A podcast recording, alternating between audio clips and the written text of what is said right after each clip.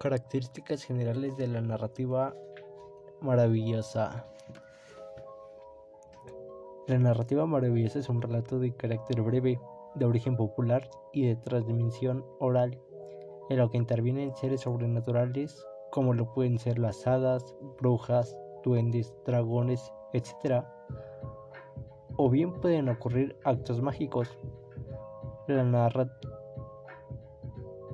la narrativa maravillosa se distingue de otras narrativas tradicionales porque en su argumento los seres humanos conviven de manera natural, no problematizada, en el relato con los sobrenaturales o con objetos mágicos que resultan cruciales para el desarrollo de la intriga.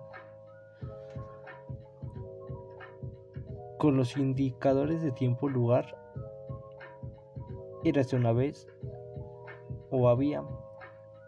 El personaje principal debe superar una serie de obstáculos.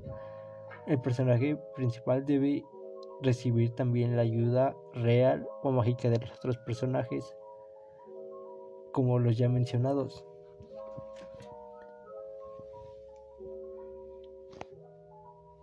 El género narrativo maravilloso es una de las expresiones más fecundas de la literatura de fricción universal.